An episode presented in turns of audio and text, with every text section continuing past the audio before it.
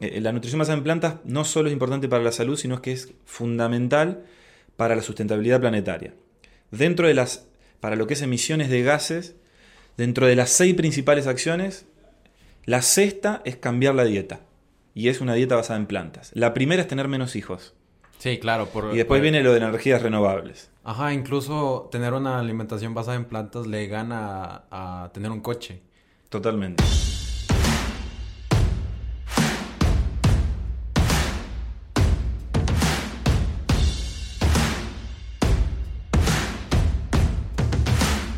Hola a todos, yo soy Ariel Contreras y les doy la bienvenida al ABC de Imbatibles. A partir de hoy tendremos episodios completamente educativos, un lunes sí y otro no, sin dejar al lado los episodios de cada miércoles. El objetivo de estos episodios es que conozcas más acerca de todo lo que está involucrado en el deporte. Tendremos especialistas sobre todo tipo de temas, desde nutrición, marketing, psicología, fisioterapia, entrenamiento y muchos otros. Hoy tengo el honor de presentarles al doctor Enrique Toto Viviani Rossi. Toto nació en Buenos Aires, Argentina y se recibió de médico en la Universidad Nacional de La Plata y cuenta con una especialidad en nutrición en la Fundación Barceló, también con una especialidad en nutrición deportiva. Toto se ha dedicado a informar y promover la nutrición basada en plantas, de la cual hablaremos el día de hoy.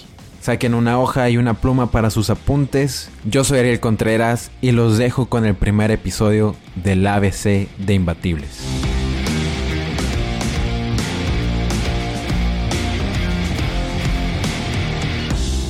Hola a todos, bienvenidos a esta nueva sección del podcast llamado El ABC de Imbatibles y tengo un súper invitado el día de hoy, lo traje desde Argentina hasta Monterrey.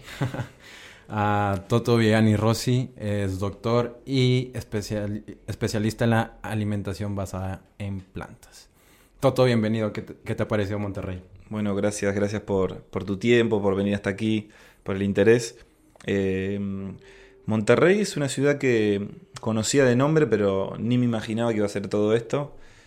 Eh, paisajísticamente, las montañas, las, sierras, eh, la gente y sobre todo el desarrollo tecnológico que tienen me, ha sorprendido para bien. Fue la verdad que estoy cómodo. estoy apenado porque me tengo que volver. Eso es lo que me está sucediendo. No, creo que también nosotros no queremos que te regreses, especialmente Karina, porque ahí hizo una pequeña encuesta en sus redes para que te quedes aquí en Monterrey. Toto, una pregunta que me dijo que te hiciera una amiga que también estuvo en la conferencia el lunes fue cómo empezaste a, a la dieta basada en plantas. ¿De dónde surgió esto para ti? Bien, bueno, Em, en un momento de mi vida, cuando tendría unos 25 años, yo hoy tengo 34, em, ya era médico y decidí hacer un viaje por, para conocer un poco Sudamérica. Y en ese viaje me di cuenta de que, bueno, por a, través de una chica que conocí en, Bolivia, que no sabía nada de nutrición y era médico. Y eso me empezó a hacer un trabajo interno, de decir cómo yo siendo médico no sé mantener a una persona en salud. O sea, estaba siendo experto en la enfermedad, pero no sabía nada de salud. Entonces me di cuenta que no sabía nada de nutrición, no sabía nada de actividad física, no sabía nada de estilo de vida, de medicina de estilo de vida. Y ahí empecé a estudiar en ese viaje. Empecé a darme cuenta de la importancia de la nutrición, no solo para prevenir enfermedades, sino para, como parte del tratamiento. Y cuando investigué profundamente, y sigo, eh, sigo al día de la fecha haciéndolo, me encontré con la nutrición basada en plantas. ¿Fue una revelación para ti? Fue una revelación absoluta. Dejé la especialidad que estaba haciendo, que era psiquiatría, me regresé, hice la especialidad en nutrición, hice algo de deportes, nutrición deportiva, y hoy dirijo un posgrado de nutrición basada en plantas en Argentina, en la ciudad de La Plata. Wow. Toto, ¿y cómo, cómo fue vivir estos cambios de una dieta convencional a una basada en plantas? ¿Cómo fue experimentar eso al principio? Digamos que fue un cambio absoluto y rotundo en mi vida, porque no fue solo la alimentación, sino que yo lo tomé como un cambio de conciencia individual en el que empecé a, prestar atención a cómo estaba viviendo, a qué elegía vivir, qué elegía no hacer. Y en la alimentación, la alimentación más en plantas me empezó a reconectar con, con, cosas más básicas como la forma de producir el alimento, hacia dónde destino mi dinero, a quién le compro lo que como, cómo lo como, qué estoy comiendo, cómo puede ser que coma alimentos que no son alimentos, que vienen empaquetados. Y bueno, es, revelador, para mí fue revelador trascendental y cuando empecé a aplicarlo con, pacientes más allá de, mi propio cuerpo individual, es increíble. Digamos, encontrarme con, con pacientes que mejoran mucho, que a veces revierten patologías, que revierten diabetes, revierten osteoporosis, artritis reumatoidea, colitis ulcerosa, es como que dice, uff, ¿cómo no me dijeron esto antes? ¿No? Lo que siempre digo es, ¿cómo no me dijeron esto antes? Y como no me lo dijeron, hoy intento promoverlo para que se haga masivo, siempre basado en, la evidencia científica, pero que se haga masivo, porque creo que es una herramienta que nos estamos perdiendo. Sí, claro, de hecho, bueno, México, ya bien lo sabes, somos el principal país en diabetes y obesidad en niños, el segundo en adultos. Toto, la, alimentación basada en plantas, eh, ¿cuál es la idea principal en sí? O sea, ¿por qué surge? Bien, la alimentación basada en plantas es una dieta en el que se consumen alimentos de origen vegetal sin procesar o mínimamente procesados. Esto significa que, por ejemplo, el azúcar es un alimento vegetal, pero es pésimo nutricionalmente, por tanto no es una alimentación basada en plantas. Eh, la alimentación basada en plantas incluye lo que en generalmente viene sin paquetes, es decir, frutas, vegetales, cereales, legumbres, frutos secos y semillas. Y nada, o depende de la escuela, muy poquita proteína animal, por ejemplo, muy poco de pescado a la semana o algo así, pero en general es 100% basado en plantas. Toto, y de eso, hay algunas plantas que bueno, mencionaste la conferencia que hay plantas que no son, o bueno, lugares donde compras no son altamente recomendados porque hay muchos pesticidas. ¿Cómo nos podemos dar cuenta de, evitarlos o cuál es la, la planta 100% orgánica? Bueno, siempre digo lo mismo y es que lo que nos mata es no comer vegetales. Entonces, lo importante es empezar a comerlos, sea como sea sean orgánicos, no orgánicos. Todos los estudios científicos que, muestro son en base a frutas y verduras convencionales, con pesticidas. Por tanto, no es el principal punto de batalla. El punto de batalla está en empezar a tener una dieta que se basa en vegetales. Por un montón de motivos, por la evidencia científica, es que todas las dietas que tienen buenos resultados son nutrición basada en plantas. Mediterránea, dieta DASH, dieta Ornish. Después lo orgánico es algo más finito. Es cuando uno ya empieza a tener unos hábitos ya ganados y dice, bueno, quiero mejorar lo que estoy haciendo. Ok, podés consumir alimentos con menos cantidad de pesticidas, ya sea orgánico o biodinámico o agroecológico. Y para ello hay distintos métodos, hay certificaciones internacionales o nacionales en los que uno cuando compra el producto está el logo y que puede chequear y demás. ¿Cuáles son esos tipos de... El más conocido es el logo de USDA, Organic que es de Norteamérica. Eh, pero no significa, por eso repito, lo más importante es comer vegetales. Pero si está en el mundo del orgánico, orgánico puede ser orgánico y no puede ser tan sustentable para la tierra. Digamos, para la tierra eh, lo biodinámico, lo agroecológico trabaja más con el conjunto, no solo con un vegetal, sino con el conjunto de la tierra. Y bueno, hacia ahí va. Eh, la nutrición basada en plantas no solo es importante para la salud, sino que es fundamental para la sustentabilidad planetaria. Dentro de las, para lo que es emisiones de gases, dentro de las seis principales acciones, la sexta es cambiar la dieta. Y es una dieta basada en plantas. La primera es tener menos hijos. Sí, claro. y después viene lo de energías renovables. Ajá, incluso tener una alimentación basada en plantas le gana a, tener un coche. Totalmente. Eso, eso se me hizo muy impactante. Exacto, porque ¿por qué? Porque en realidad uno disminuye el consumo de proteínas de origen animal que requieren un montón de agua y liberan un montón de gases como el gas metano que liberan las vacas. Entonces reduce el impacto ambiental es, muy, muy importante cuando uno cambia su dieta. Toto, y como siempre, al conocer algo nuevo y nos informamos mal con cuestiones de redes sociales o incluso documentales, ¿qué mitos hay comúnmente sobre la dieta basada en plantas? He escuchado que incluso si eres vegano o vegetariano hay desbalances en tu organismo. Bien, sí, hay muchos mitos y hay muchas cosas que pueden ser verdad también. Digamos, uno se tiene que basar en posturas científicas. Las posturas son revisiones de muchos estudios científicos que sacan una conclusión. Por ejemplo, la Academia de, Nutricionistas y Dietistas de, los Estados Unidos de Norteamérica tiene una postura tomada sobre la nutrición basada en plantas o vegetariana o vegana. Y es que es posible saludable y ayuda a prevenir y tratar ciertas patologías, sobre todo enfermedades crónicas no transmisibles. Y que es posible en todas las etapas del ciclo vital. O sea, embarazo, primera infancia, lactancia, niñez, adolescencia, adultos, ancianos y deportistas. Eso se basa en las revisiones que hicieron de los cosas. Entonces, uno deja de, tener opiniones individuales para basarse en, las posturas. Y bueno, hay distintos países que fueron tomando su postura. Nosotros en Argentina tenemos la misma postura que tiene esta Academia de Nutrición y Dietistas. A mí, en México todavía no la vi. ¿Por, qué? ¿Por qué no está? Y porque hay que hacer el trabajo de, hacer una revisión de, bibliografía científica. Y es bastante... ¿Es alarmante eso? Que en México no esté... No es alarmante, pasa bastante seguido en esto, en la nutrición vegana y es que recién está empezando. Pero va a llegar un momento que va a ser necesario que desde las academias, desde las, desde las ciencias, desde las universidades se tome postura. Sobre todo para acompañar a la gente, porque nosotros los profesionales de la salud idealmente deberíamos acompañar lo que mejor podamos la decisión del paciente y no hacer juicios de valor. O sea, si yo tengo delante un paciente mío que me dice, Toto, quiero hacer la dieta paleo, yo no le puedo decir, mira, o sea, le puedo recomendar lo que me parece mejor a mí, pero no le puedo decir no lo hagas, es una decisión individual. Entonces, como profesionales tenemos que tener posturas tomadas, científicas. Y la nutrición vegana tiene que tener una postura, porque es impresionante cómo está creciendo. Sí, claro. Eh, y bien hecha tiene beneficios, y mal hecha tiene perjuicios, como todos los tipos de dietas.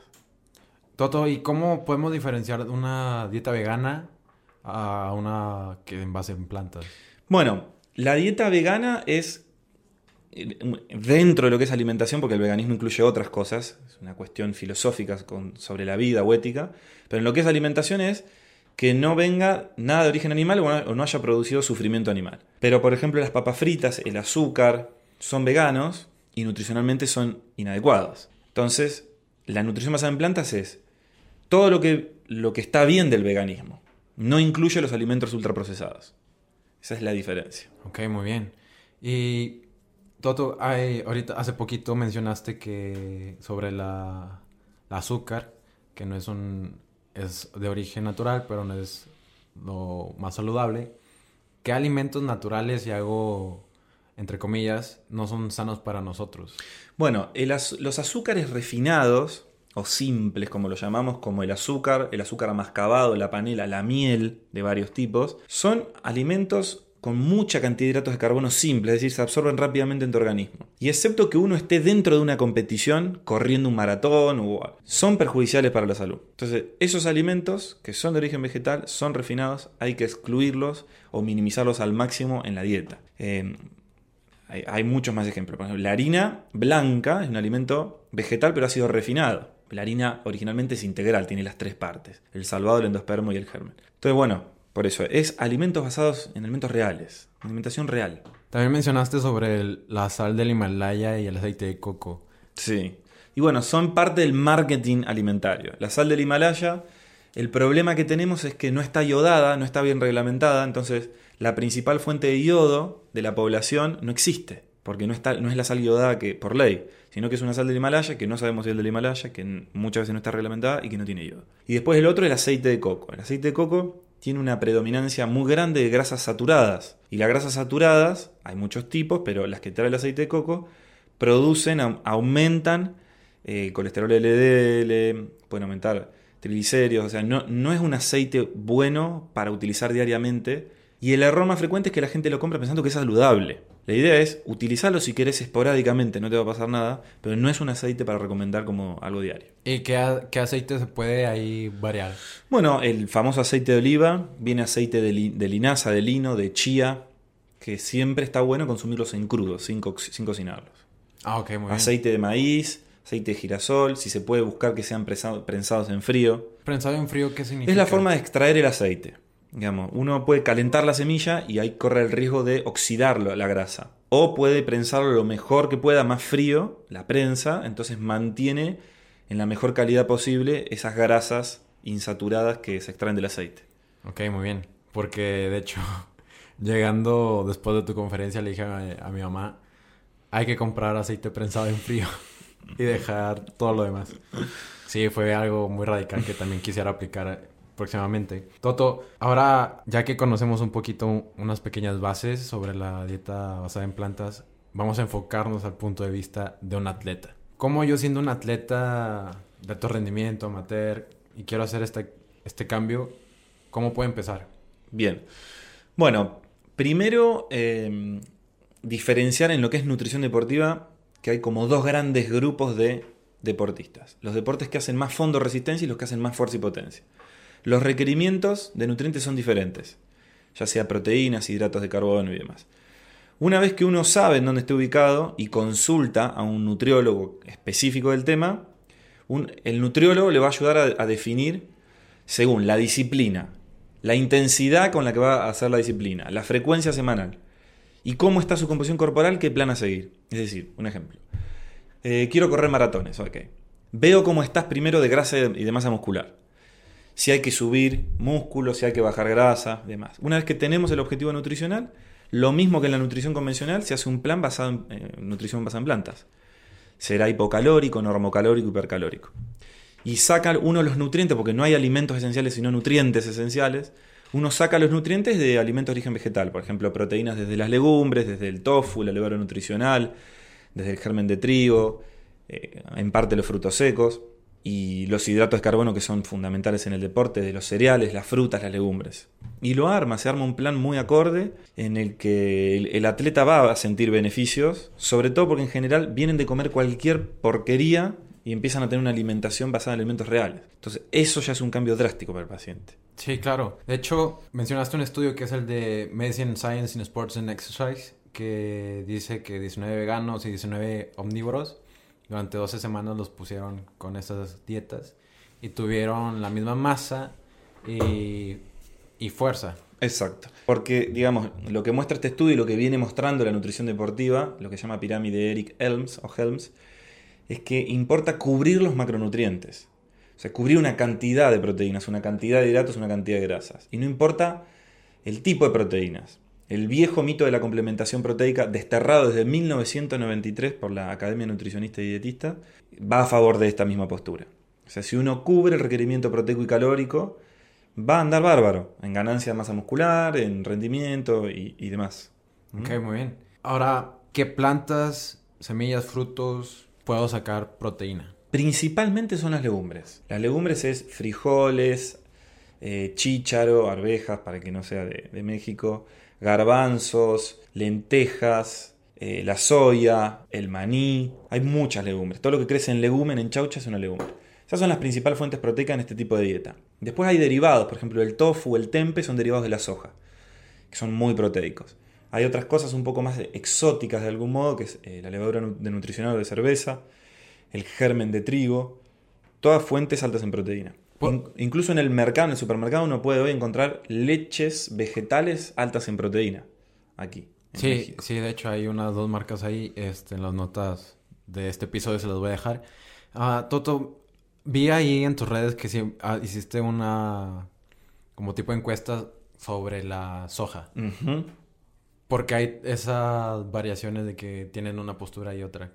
Y bueno, porque digamos, el problema de la soja está en la forma de producir la soja convencional, que es eh, los monocultivos con soja transgénica y el paquete que viene con glifosato. Entonces la gente mm, ha tomado repudio hacia esa forma de producción. Pero la soja como legumbre en sí misma solita, si sería una soja orgánica, si sería una soja no transgénica, es un gran alimento, milenario, con grandes beneficios para la salud, que no produce más cáncer de mama, por el contrario lo disminuye, no feminiza, no produce esterilidad, eh, entonces hay mucha evidencia de esto.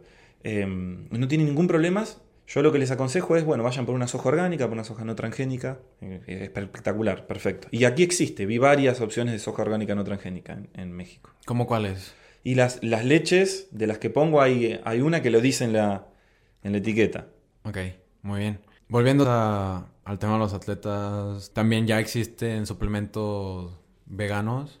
Sí, es impresionante. Una de las cosas que me impactó de Monterrey, eh, no sé si era por influencia de Estados Unidos o por México en sí mismo, hay muchísimas opciones para el que lo necesite, que no siempre es necesario, suplementos proteicos de origen vegetal varias opciones muy bien hechas por lo que estuve analizando. Habría que ir hasta la empresa igual para verlo. Uno, si, si es que está tomando un suplemento, por ejemplo, de whey, de suero de leche o de huevo, existe la misma opción vegetal Y la diferencia no está en rendimiento, porque en rendimiento la verdad es que la nutrición basada en plantas versus una dieta omnívora bien planificada, las dos andan muy bien, es un empate. Pero en lo que es salud cardiovascular y prevención de enfermedades crónicas, es impresionante el plan based.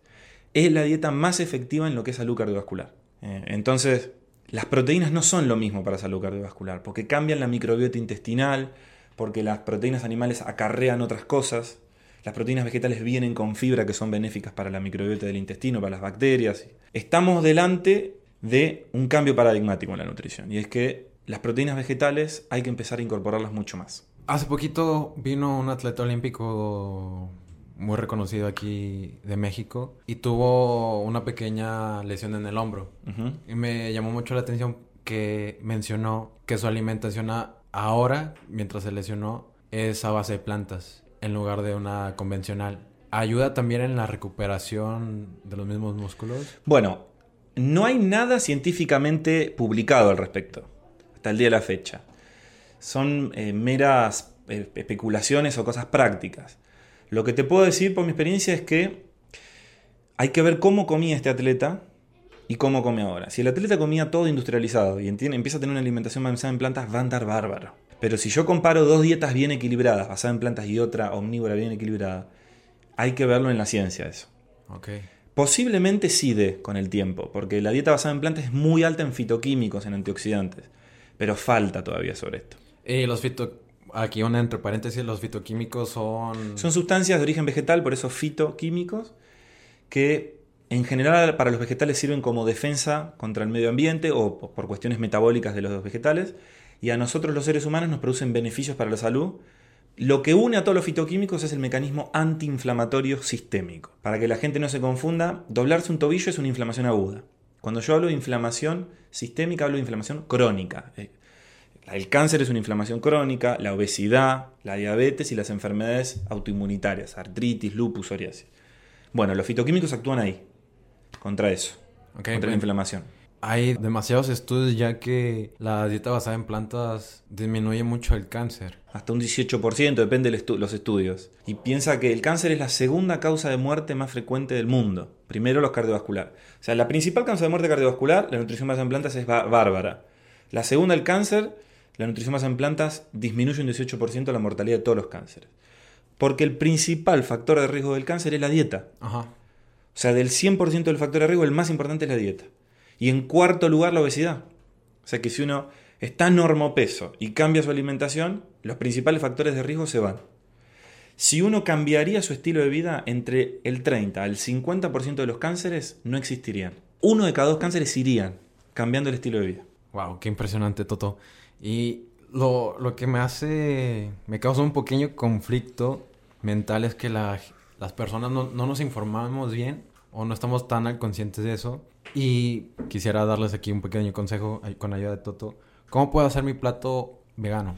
Bueno, primero consulten a un nutriólogo, un médico. Pero si necesitan profundizar e investigar, hay un modelo que se llama el modelo de mi plato o My Plate en internet que te muestra cómo amar un plato vegano equilibrado, ¿no? en el que la mitad del plato son vegetales y frutas, un cuarto hidratos de carbono y un cuarto proteínas. Aparte está el calcio y la vitamina B12. Y ahí tiene una orientación uno. Como punto importante es comer siempre vegetales y frutas y incorporar las legumbres a tu dieta de forma cotidiana. Que aquí en México lo tienen más incorporado, en muchos otros países del mundo no. La legumbre es un alimento trascendental en este tipo de dieta, porque aporta proteínas, hierro y fibra que ayuda a que tus bacterias estén sanas. Y si acaso yo me fuera de viaje siendo atleta, una persona convencional, ¿cómo puedo mantener mi dieta basada en plantas? Bueno, ahí en Instagram hice un cuadro, publiqué en mi Instagram un cuadro de cómo ser plant-based y estar de viaje. Digamos que en la mayoría de los países del mundo hay frutas, vegetales y legumbres. Ya con eso se resuelve todo. Sí. Y nada más tiene que ir uno y, comprar esos, esos alimentos. Perfecto. Toto, ya para terminar esta, esta nueva sección del podcast, quiero hacerte tres preguntas. ¿Cuál es el libro que más recomendarías sobre plant-based. ¿Para qué tipo de público? Eh, para atletas. Para atletas, ninguno. todavía ninguno, sí. Sí, porque todavía falta experiencia y no hay publicado nada que me haya gustado. Y para una persona convencional. Pero ¿Qué? sí le va a servir el libro para personas convencional y después tendrá que adaptarlo para nutrición deportiva. Eh, hay dos que me gustan mucho que son eh, Vegetarianos con Ciencia de Lucina, de Lucía Argüelles, una española, y Veganos por Siempre de Norris. Perfecto. Y para también eso se lo voy a dejar en la nota del episodio. La siguiente es, ¿cuál es el máximo aprendizaje que te ha dejado el plant base, eh, estos congresos en otros países? Bueno, el plant base en mi vida me ha mostrado que la nutrición no es todo, no es el fin, pero sin una buena nutrición nada es posible. Y viajar me hace mantenerme alerta, atento, o sea, estar acá. Cuando uno sale de su casa, en el que todo es cotidiano, incluso ir al trabajo es cotidiano, acá estar en lugares diferentes hace que yo esté conectado en este momento. Entonces puedo escucharte, mirarte, puedo mm, escuchar, sentir cómo está la gente mientras doy mi conferencia, qué necesidades tiene, qué necesidades tengo yo. Estar conectado. Y eso te permite ver que hay un montón de cosas que suceden en el cotidiano que son muy enriquecedoras. Algunos lo llaman magia, otros lo llaman casualidad, causalidad, lo que sea. Es eso, es percibir y enriquecerse de lo que sucede en el segundo a segundo. Perfecto. Y ya por último, Toto, ¿dónde pueden contactarse contigo? Bueno, vía Instagram, eh, Toto Viviani Rossi, y mi mail es eugeniovivianirossi.gmail.com. Perfecto. Toto, muchas gracias. Me Gracias. encantó esta gran conversación. Gracias a ti, que sea útil para todos.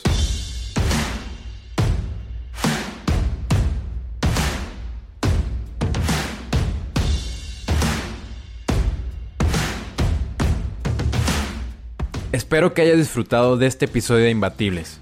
Estamos disponibles en Spotify, Apple Podcast, YouTube y en las principales plataformas para escuchar podcasts. Si te gustan nuestros episodios, agradeceremos mucho que nos dieras una calificación de 5 estrellas, dejes una reseña y sobre todo que les cuentes a tus amigos cómo suscribirse. Yo soy Ariel Contreras y nos vemos el próximo miércoles con otro episodio imbatible.